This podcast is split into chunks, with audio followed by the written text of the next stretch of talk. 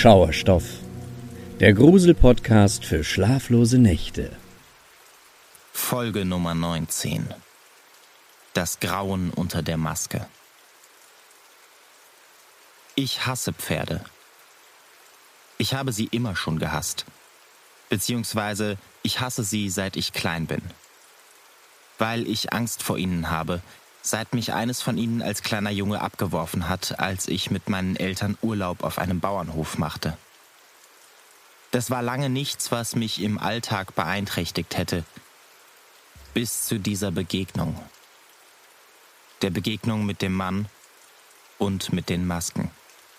Heute habe ich vor Pferden nicht mehr nur Angst, sie verfolgen mich in meinen Träumen. Das mag jetzt vielleicht lustig klingen, aber glaubt mir, das ist es nicht. Ich komme aus dem Rheinland. Hier wird Großkarneval gefeiert. Aber irgendwie fand ich es immer plump. Ich konnte mit der Musik nicht allzu viel anfangen, auch mit den Partys nicht und der Stimmung. Vom Verkleiden hingegen war ich immer begeistert, schon als kleines Kind. Das fand ich großartig. Und ich war oft enttäuscht, wie einfallslos die Leute hier waren. Ganzkörperkostüme, irgendwelche Mario Kart-Figuren oder knappe Krankenschwester-Outfits. Furchtbar. Habt ihr mal venezianische Masken gesehen? Und wie sich die Leute dort zu Karneval verkleiden? In Venedig? Oder in Südamerika? Ich weiß nicht mehr wann, aber irgendwann zogen mich die Verkleidungen und die Festlichkeiten an solchen Orten in ihren Bann. Ich fand das viel feierlicher, viel künstlerischer und vor allem geheimnisvoll. Diese Masken, wenn man kaum noch etwas sieht außer den Augen des Menschen und manchmal nicht mal mehr die, erst dann erkennt man sie wirklich nicht mehr wieder. Und genau unter solchen Masken verbargen sich die beiden, die zu meinem Albtraum werden sollten. Der Grund, dass ich nachts immer wieder schwitzend aufwache. Vor vier Jahren fuhr ich mit meiner Freundin an Karneval nach Venedig. Wir wollten mal was anderes sehen als den heimischen Rosenmontagszug und buchten eine Wohnung dort für vier Tage. Zurückfahren wollten wir am Mittwoch nach Rosenmontag. Zu Beginn hatten wir eine wirklich gute Zeit. Die ganze Stadt war voll mit Leuten, die von überall herkamen und viele hatten sich mit ihren Verkleidungen wirklich Mühe gegeben. Auf den Rosenmontag freute ich mich besonders. Da standen nochmal Kostümwettbewerbe an. Der Wettbewerb um die schönste Maske und die Abschlusszeremonie auf dem Markusplatz. Dabei fliegt ein Banner mit dem geflügelten Löwen über den Platz, dem Symbol der Stadt. Wir standen morgens früh auf, zogen unsere Kostüme an und wollten mit dem Bus über die Brücke in die Innenstadt fahren. Als wir auf ihn warteten, sah ich eine Kutsche vorbeifahren, die von einem Pferd gezogen wurde. Darin saßen Menschen in altertümlichen Verkleidungen, vielleicht aus dem 16., 17. Jahrhundert. Der Geruch des Pferdes machte mich wieder nervös und sein Wiehern erst recht. Es hätte ein Omen sein können. Auch meine Freundin und ich hatten uns historische Verkleidungen überlegt. Sie war eine venezianische Gräfin, ganz in Schwarz gekleidet, natürlich mit einer schwarzen Maske über den Augen. Ich trug einen schwarz-goldenen Dreispitz, eine dazu passende Maske, die mein halbes Gesicht bedeckte, und ein barockes Jägerkostüm mit einem langen Holzgewehr. So fuhren wir los. Das erste Mal sahen wir ihn im Café. Wir hatten noch nichts gegessen und gingen deshalb erst mal etwas frühstücken, als wir aus dem Bus ausgestiegen waren. Der Mann in der Ecke fiel mir schon nach ein paar Minuten auf. Er trug eine der Masken mit diesem langen Schnabel, und als ich zu ihm hinübersah, hatte ich das Gefühl, der Schnabel, diese Spitze seiner Maske, würde direkt auf mich zeigen. Als ich das nächste Mal hinsah, ein paar Minuten später, hatte er den Kopf schiefgelegt. Immer noch schien er mich anzusehen. Neben ihm saß jetzt ein Mädchen. Oder eine kleine Frau, das konnte ich nicht genau erkennen. Sie trug ein weißes Kleid und eine goldene Maske. Die bedeckte nicht nur ihr Gesicht, sondern den ganzen Kopf. Die Maske bestand aus einem modellierten Mädchengesicht mit einer klassischen Langhaarfrisur darüber. Nicht einmal Gucklöcher für die Augen hatte die Maske. Und trotzdem hatte ich das Gefühl, dass auch sie mich ansah. Ich merkte, wie mir ein leichter Schauer über den Unterarm lief Irgendwas an den beiden verstörte mich ein wenig. Sie sprachen überhaupt nicht miteinander, sie aßen oder tranken auch nichts, sondern saßen stumm da. Ich blickte wieder zu dem Mann. Selbst auf die Entfernung konnte ich seine Augen sehen. So durchdringend blau waren sie. Ich hatte noch nie so leuchtende Augen gesehen. Es sah unnatürlich aus. Ich ließ mir nichts anmerken, versuchte mich aber mit dem Essen zu beeilen. Meine Freundin war ohnehin schon fertig. Wir verließen das Café und über den Lauf des Vormittags vergaß ich die beiden wieder. Nachdem ich das erste Glas Wein getrunken hatte, fiel mir das leicht. Um 14.30 Uhr war auf dem Markusplatz der heutige Wettbewerb für die schönste Maske. Es war verrückt, was die Leute sich für ihre Kostüme einfallen lassen hatten. Eine Frau hatte über ihrer kunstvoll verzierten Schnabelmaske einen Hut, auf dem sich ein Kirchturm und ein Totenkopf befanden. Ich hatte keine Ahnung, wie man sowas überhaupt produzieren konnte, aber es war allerfeinste Handarbeit. Und es sah extrem gruselig aus, weil es so unnatürlich und gleichzeitig so eindeutig menschlich war.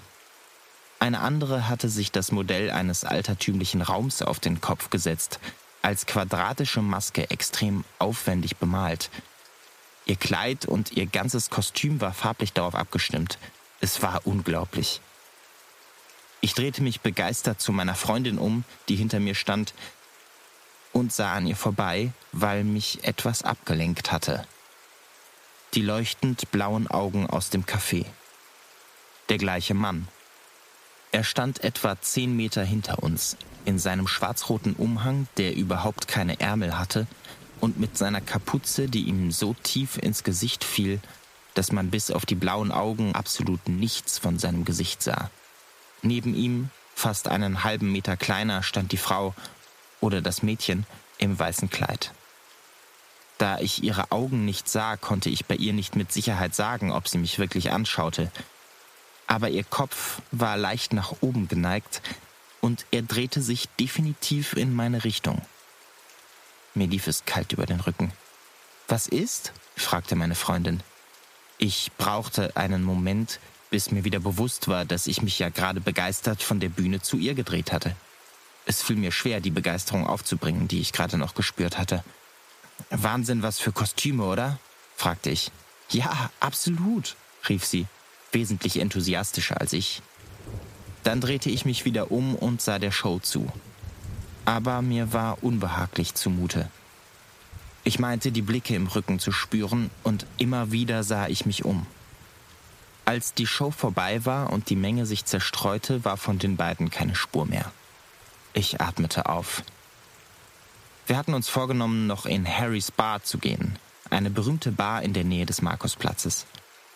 Das Carpaccio wurde dort erfunden und einige berühmte Leute waren dort Stammgäste. Die Cocktails kosteten ein halbes Vermögen, aber wir konnten es ja bei einem belassen. Und der schmeckte auch großartig. Schon der erste Schluck haute mich wirklich um. Beim zweiten verschluckte ich mich. Plötzlich stand der Mann mit der Schnabelmaske vor mir. Einen Meter entfernt. Er sah mich direkt an. Meine Freundin klopfte mir auf den Rücken. Ich muss mal kurz an die frische Luft, sagte ich wir gingen vor die Tür. Als wir nach draußen traten, hörte ich ein Wiehern und sah nach rechts. Die Kutsche von heute Morgen war gerade vorbeigetrabt. Ich wunderte mich. Sie passte kaum durch die kleine Gasse. Dann sah ich aus dem Augenwinkel den Schnabel links neben mir. Ich erschrak und machte einen Schritt nach vorne. Der Mann sah mich an. Was ist denn mit Ihnen los? fragte er. Ich war überrascht, dass er Deutsch sprach, wenn auch mit Akzent. Ich habe mich nur erschrocken, sagte ich. Vor dem Pferd, ich, ich mag keine Pferde. Ah ja, sagte er. Natürlich, die Pferde. als hätte er das schon gewusst. Na, ich hoffe, Sie haben hier eine gute Zeit in Venedig. Dann drehte er sich um, wartete meine Antwort gar nicht ab und ging wieder hinein. Meine Freundin und ich sahen uns an. Komischer Typ irgendwie, oder? fragte sie. Ich erzählte, dass er mir schon vorher aufgefallen war. Hm, bin vielleicht ein bisschen schreckhaft heute, lachte ich. Dann ging ich wieder hinein mit einem mulmigen Gefühl. Aber der Typ war in der Bar nirgends zu sehen. Als wir mit dem Bus über die Brücke zurückfahren wollten, war es schon spät abends. Wir waren noch weitergezogen in eine andere Bar, wo ich vor dem Mann mit den blauen Augen zum Glück verschont geblieben war. Nun standen wir da und warteten auf den Bus. Da hörte ich plötzlich ein Wiehern. Es klang genauso wie vor der Bar, früher am Abend, als die Kutsche vorbeigerollt war. Aber diesmal konnte ich nirgendwo ein Pferd entdecken. Mir wurde ein wenig mulmig, aber ich riss mich zusammen. Im Bus saß ich am Fenster. Meine Freundin hatte den Gangplatz. Ich sah nach draußen und ich traute meinen Augen nicht. Zehn Meter von mir entfernt stand in ihrem weißen Kleid das Mädchen. Es war genau das gleiche Kleid. Aber sie hatte die Maske abgelegt. Sie trug nun einen Pferdekopf. Es war keine Maske, sondern wirklich ein ausgestopfter Pferdekopf. Ganz in weiß. Und das Pferd, die Pferdeaugen, sie sahen mich direkt an. Meine Freundin sah mir über die Schulter. Oh mein Gott, was ist das denn? sagte sie. Ich konnte nicht viel sagen. Keine Ahnung, meinte ich nur. Wir fuhren los, ich versuchte nicht aus dem Fenster zu schauen. Als wir über die Brücke waren, guckte ich wieder nach draußen. Wir standen an einer Ampel. Und rechts neben uns, rechts neben uns standen vier kleine Gestalten, alle in einen schwarzen, ärmellosen Umhang gehüllt alle mit ausgestopften Pferdeköpfen auf den Schultern. Zwei braun, zwei schwarz. Ich keuchte. Was war hier los? Wer spielte mir hier einen Streich? Fast erwartete ich, den Mann mit der Schnabelmaske zu sehen, doch er war nicht da. Wenige Minuten später waren wir in der Nähe der Wohnung, die wir uns gemietet hatten, und stiegen aus. Nervös sah ich mich immer wieder um. Dann, als wir fast da waren, ertönte ein Wiehern. Ich weiß selbst, dass meine Angst vor Pferden irrational ist, doch sie ist eben da. Und in diesem Moment vermischte sie sich mit all den anderen Eindrücken des Tages, den geheimnisvollen Masken und Kostümen, die mich zwar begeisterten, aber auch so etwas Unmenschliches, Unnahbares ausgestrahlt hatten. Diese blauen Augen über der Schnabelmaske, die so kalt waren, wie ich es noch nie gesehen hatte – und dann am allermeisten dieses Bild von dem Mädchen, denn irgendwie war ich mir jetzt sicher, dass sie keine erwachsene Frau war, mit einem ausgestopften Pferdekopf auf den Schultern. Wir rannten zur Tür unserer Wohnung. Sie lag im Erdgeschoss. Ich schloss die Tür auf und wir gingen hinein. Die Wohnung hatte eine kleine Terrasse. Ich setzte mich auf das Sofa im Wohnzimmer und atmete durch. Und dann klopfte es am Fenster, am Küchenfenster. Ich sah hinüber. Ein brauner Pferdekopf sah in die Wohnung. Ich schrie auf. Neben mir lag etwas, eine Fernbedienung. Ich war jetzt völlig aufgelöst und warf sie einfach mit voller Wucht gegen das Fenster. Der Kopf verschwand. Meine Freundin ging hinüber und guckte vorsichtig aus dem Fenster. Sie hatte ihn auch gesehen. Dann sah ich auf die Terrasse und ich sah sie. Das Mädchen im weißen Kleid. Sie schien wie in Trance. Langsam setzte sie einen Fuß vor den anderen und näherte sich der Terrassentür. Ich war wie gelähmt, konnte nur zusehen, wie sie näher kam. Dann, endlich sprang ich auf und rannte zu der Tür. Der Terrassenschlüssel steckte. Ich drehte ihn um einmal und nochmal, bis es nicht mehr ging, wir standen uns jetzt direkt gegenüber. Sie streckte die Hand aus und griff nach dem Türgriff mit einer kleinen Hand in einem weißen Handschuh. Es hatte etwas Mechanisches, Unmenschliches. Die Tür blieb verschlossen. Gott sei Dank. Das Mädchen drehte sich um und ging genauso langsam zurück, wie sie sich genähert hatte. Und da, hinter ihr, im hohen Gebüsch, das rund um die Terrasse stand, sah ich in der Dunkelheit ganz deutlich ein paar helle, kalte, blaue Augen. Mir stockte der Atem. Und im nächsten Moment waren sie verschwunden. Auch die kleine weiße Gestalt verschwand jetzt in dem Gebüsch. Ich sah, wie sie sich mühsam einen Weg durch die Äste bahnte. Dann war sie weg.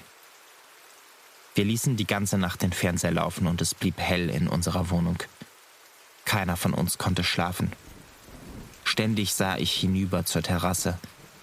Hin und wieder hörte ich ein Wiehern. Aber ob es wirklich da war oder ob ich es mir eingebildet hatte, weiß ich nicht. Erst als in den frühen Morgenstunden die Sonne herauskam, fand ich ein wenig Schlaf vor dem laufenden Fernseher. Aber ich schreckte immer wieder hoch. Wir fuhren am nächsten Morgen zurück nach Hause, obwohl wir noch einen Tag Urlaub hatten. Ich konnte keinen Moment länger in dieser Wohnung bleiben und auch in dieser Stadt nicht. Was hätten wir tun sollen? Die italienische Polizei einschalten? Und ihr zu erklären versuchen, dass wir von einem Mädchen mit Pferdekopf verfolgt worden waren? Es war alles absurd. Hätte meine Freundin nicht auch alles gesehen, ich hätte an meinem Verstand gezweifelt. Bis heute ist mir unbegreiflich, was ich an diesem Tag erlebt habe, und ich werde dafür auch nie eine Erklärung finden. Das Wiehern höre ich manchmal nachts. Es läutet einen Traum ein, in dem mir eine weiße Pferdemaske immer näher kommt, wie in einer Animation. Ich träume eigentlich sonst nicht so intensiv und erst recht nicht so realistisch aber manchmal kann ich sogar den intensiven Pferdegeruch wahrnehmen. Irgendwann ist die Maske so nah, dass ich ihre Augen direkt vor mir habe. Sie hat ganz helle, blaue Augen. Und dann, einen Moment bevor ich mit ihr zusammenpralle, wache ich auf. Story Nummer 2 Karnevalparty ohne Happy End. Vor vier Jahren entschied ich mich dazu, den Karneval dieses Jahr in Köln zu verbringen.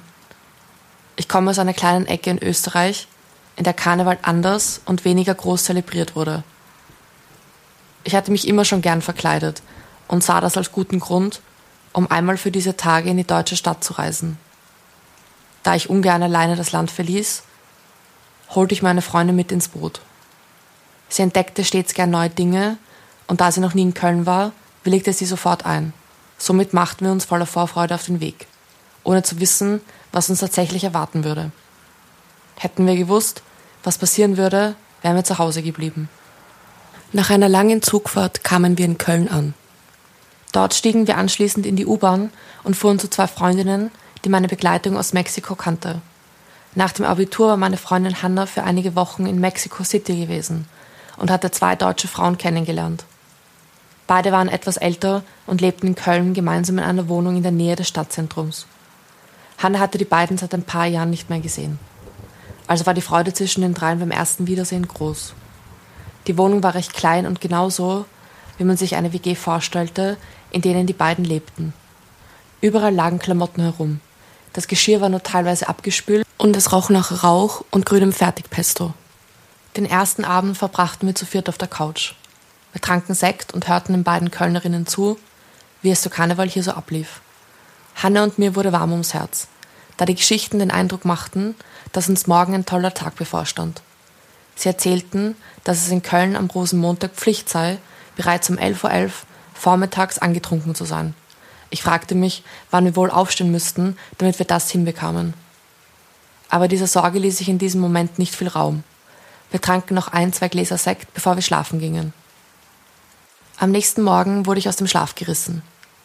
Einer der beiden Kölnerinnen stand an meiner Bettkante und hielt mir ein Bier entgegen. Guten Morgen. Es ist 8.30 Uhr und somit höchste Zeit, sich in deine Verkleidung zu begeben und mit uns anzustoßen. Ich mühte mich aus dem Bett und sprang unter die Dusche. Als Kostüm hatte ich ein schwarzes, bodenlanges Kleid, einen Hexenstab und einen dazu passenden Hut. Ich wusste, dass es nicht sonderlich einfallsreich war, nur fehlte mir oftmals die kreative Ader. Im Gegensatz zu mir hatten sich alle drei etwas viel Aufwendigeres ausgedacht. Hannah ging als Hutmacher aus Alice im Wunderland. Die anderen beiden hatten sich für ein Partnerkostüm entschieden. Sie gingen als Rose und Jack, die Hauptdarsteller aus Titanic. Als wir alle verkleidet waren, tranken wir Kölsch, also Kölner Bier. Und zu meiner Verwunderung schafften Hannah und ich es tatsächlich, um 11.11 Uhr .11 betrunken zu sein. Gegen 13 Uhr machten wir uns auf den Weg zu einer Party, die in einer befreundeten Studenten-WG der Kölnerinnen stattfand. Als wir dort ankamen, merkte ich schnell, dass es keine gewöhnliche Hausparty war. Zumindest nicht für die Verhältnisse, wie ich es aus meiner Freundesgruppe gewohnt war. Sie war viel größer. Fast 100 Menschen feierten in der Wohnung. Es wurde laut Musik gespielt und alle waren ausgelassen. Hannah konnte ihren Augen kaum trauen, da sie immer schon auf so eine riesige Hausparty gehen wollte. Es dauerte auch nicht lange, bis sie neue Leute kennenlernte, da ihre Verkleidung mehr als gut ankam. Besonders auffällig war eine Gruppe von drei Personen, die alle als Bankräuber verkleidet waren. Sie trugen schwarze Kleidung, abgestimmt mit dunklen Masken, die sich über ihren ganzen Kopf zogen. Sie hatten sogar jeweils eine Plastikpistole. Da ich kein Waffenfan war, fand ich bereits die Kinderversion etwas unpassend. Die drei stellten sich zu Hannah und machten ihr Komplimente, wie kreativ ihre Verkleidung war. Es schmeichelte sichtlich, als fremder Partygast so gut anzukommen. Ich freute mich für sie und trank Sekt mit einer Frau, die als Puppe verkleidet war. Ihre rosig geschminkten Backen stachen mir sofort ins Auge. Als wir bereits einige Zeit in einem Gespräch vertieft waren, zog mich Hannah zu sich. Sie zerrte regelrecht an meinem schwarzen Kleid und meinte, wäre es für dich okay, wenn ich mit meinen neuen Freunden schnell neue Getränke besorgen gehe? Ich schmunzelte. Natürlich störte es mich nicht. Die drei Bankräuber, deren Namen Hannah immer noch nicht mal wusste, gefielen ihr anscheinend gut. Außerdem fand Hannah immer schnell neue Freunde, egal wohin sie ging. Also dachte ich nicht weiter darüber nach. Die vier verließen die Wohnung und gaben Bescheid, bald wieder mit Nachschub zurück zu sein. Als bereits eine Stunde vergangen war, wurde ich ein wenig sauer. Schließlich hatte Hannah angekündigt, nur zehn Minuten weg zu sein. Regelrecht genervt starrte ich auf mein Handy. Schließlich waren wir gemeinsam in Köln. Ich wollte die Zeit somit hauptsächlich mit ihr verbringen aber es kam weder ein SMS zurück noch ein Anruf. Bis Hannah und ihre drei neuen Freunde plötzlich in die Wohnung spazierten. In den Händen hielten sie Kisten voller Kölsch. Mir fiel sofort auf, dass sich Hannas Haltung komplett verändert hatte. Eigentlich stolziert sie regelrecht mit ausgestreckter Brust durch die Welt.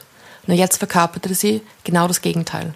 Sie wirkte traurig oder so, als hätte man ihr all ihre Lebensfreude gestohlen. Ich rannte zu ihr und fragte, ob alles okay sei. Ihre Augen wanderten kurz zu einem der drei Räuber verkleideten Personen, doch dann sah sie mich an und meinte, dass alles gut sei. Ich glaubte ihr kein Wort. Hannah setzte sich auf eine Bank, die in der Raucherecke stand. Sie starrte weiterhin ins Leere und gab mir genügend Gründe, dass meine Alarmglocken klingelten. Ich wusste, dass etwas nicht stimmte. Ich rief sie zu mir, aber bevor einer von uns beiden den anderen zum Gespräch erreichen konnte, stürzte sich einer der drei Bankräuber auf sie. Er umklammerte mit seinem linken Arm ihren Oberkörper und drückte sie an sich.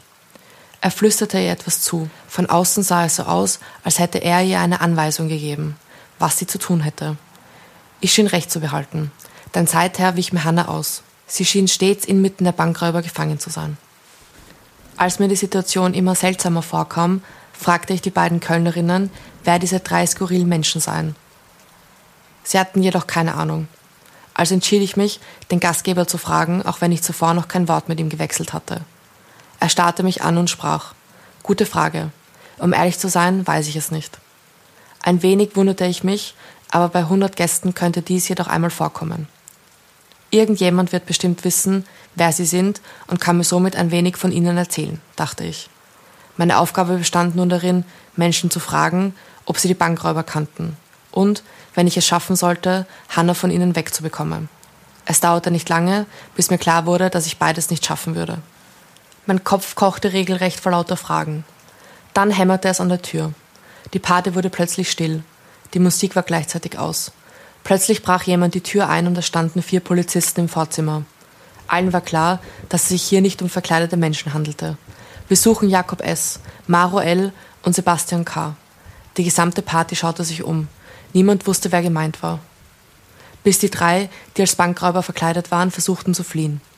Die Polizisten konnten sie jedoch schnappen. Ihr seid verhaftet. Als sie die drei heraus eskortierten, hörte man einen immer leiser werdenden Polizisten, der erklärte, warum sie festgenommen wurden. Anscheinend hatten sie einen kleinen Laden ausgeraubt, an dem sie vorhin Bier geholt hatten. Ich starrte Hannah an, die mittlerweile bitterlich weinte. Ich bekam Gänsehaut, weil ich wusste, dass der Raub nur nicht alles gewesen sein konnte. Hannah hatte ein dickes Fell und er trug so einiges.